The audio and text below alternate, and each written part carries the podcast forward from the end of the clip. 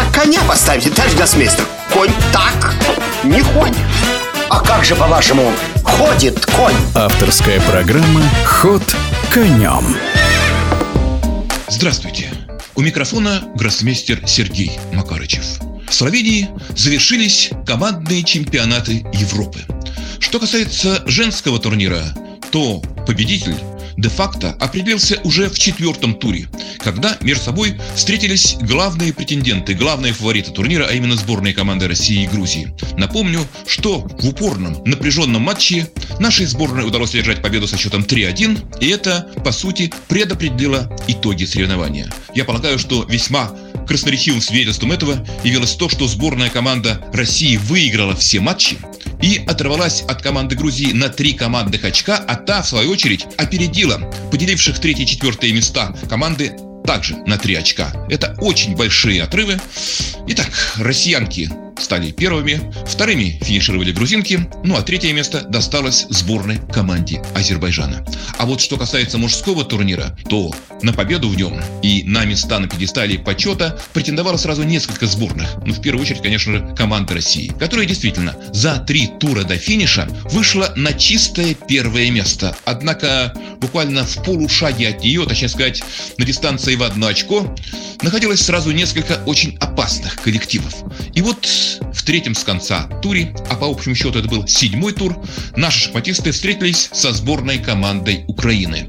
Что касается украинской сборной, то она, ну не то чтобы вышла на бой в не сильнейшем составе, но просто состав этот не производил особого впечатления. Тем не менее, матч выдался исключительно упорным, равным, а судьбой его решил поединок на третьей доске, в котором Кирилл Алексеенко уступил Кириллу Шевченко, киевлянину, незадолго до этого выигравшему турнир памяти Михаила Таля, который проходил по молниеносной игре, то есть по Блицу. Это было, безусловно, сенсационным результатом, поскольку молодой 19-летний киевлянин не входит в когорту сильнейших, никто его всерьез особо не воспринимал, и в команде Украины он сел на третью доску, но, тем не менее, вот обыграл Кирилла Алексеенко во многом из-за его недочетов, и в результате сборная команда Украины обыграла россиян и возглавила вместе с командой, даже не с одной командой, а сразу с несколькими сборными, а именно с командами Азербайджана, Франции и Армении первое место. Именно таким оказалось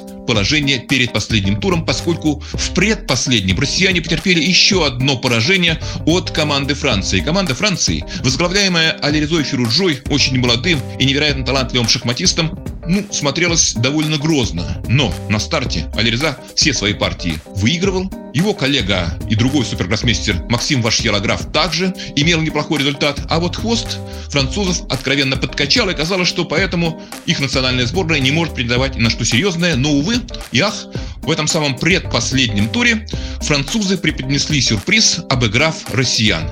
И добились они этого успеха как раз благодаря тому, что, или вследствие того, что один из наших ударных шахматистов, Андрей Сипенко, игравший на четвертой доске, потерпел поражение, встречаясь с Максимом Лагарде, одним из тех, кто как раз и подводил сборную Францию на старте. И в результате перед последним туром сразу четыре команды претендовали на победу в чемпионате. При этом у команды Армении победившей в предпоследнем туре с крупным счетом 3,5 на полочка команду Серпии, были, казалось, довольно высокие шансы. Они встречались со сборной Украины, не столь сильной, ну, конечно, примерно равной, вроде бы по составу, по рейтингам и так далее, команде Армении, но тем не менее. Тем не менее, в общем-то, благодаря лучшему дополнительному показателю шансы сборной Армении казались предпочтительными. Но в этом матче игра у армянских шахматистов не сложилась. Уже где-то на втором часу игры их лидер Габриэль Саркисян допустил серьезную ошибку и потерпел поражение от Антона Коробова. Ну а закрепил успех украинской сборной Андрей Волокитин, обыгравший в очень интересной напряженной партии Алька Мартиросяна. В результате 3-1 в пользу сборной команды Украины, и она превратилась в реальнейшего претендента на выигрыш континентального золота. Однако для того, чтобы все закончилось именно так, было необходимо, чтобы в матче сборных команд Франции и Азербайджана была или зафиксирована ничья, или и в этом случае пришлось бы очень тщательно считать дополнительные показатели, одна из этих сборных выиграла бы не 3-1, а не крупнее, чем 2,5 на полтора. И это действительно удалось сделать французам, обыгравшим благодаря успеху Алиризи Феруджи команду Азербайджана со счетом 2,5 на полтора. Когда же коэффициенты, дополнительные показатели были подсчитаны, то выяснилось, что у сборной Украины они несколько выше, чем у команды Франции. В результате сборная Украины первая, команда Франции вторая, а Третье место, бронзовые медали, достались сборной команде Польши, которая по дополнительным показателям опередила сборную команду Испании.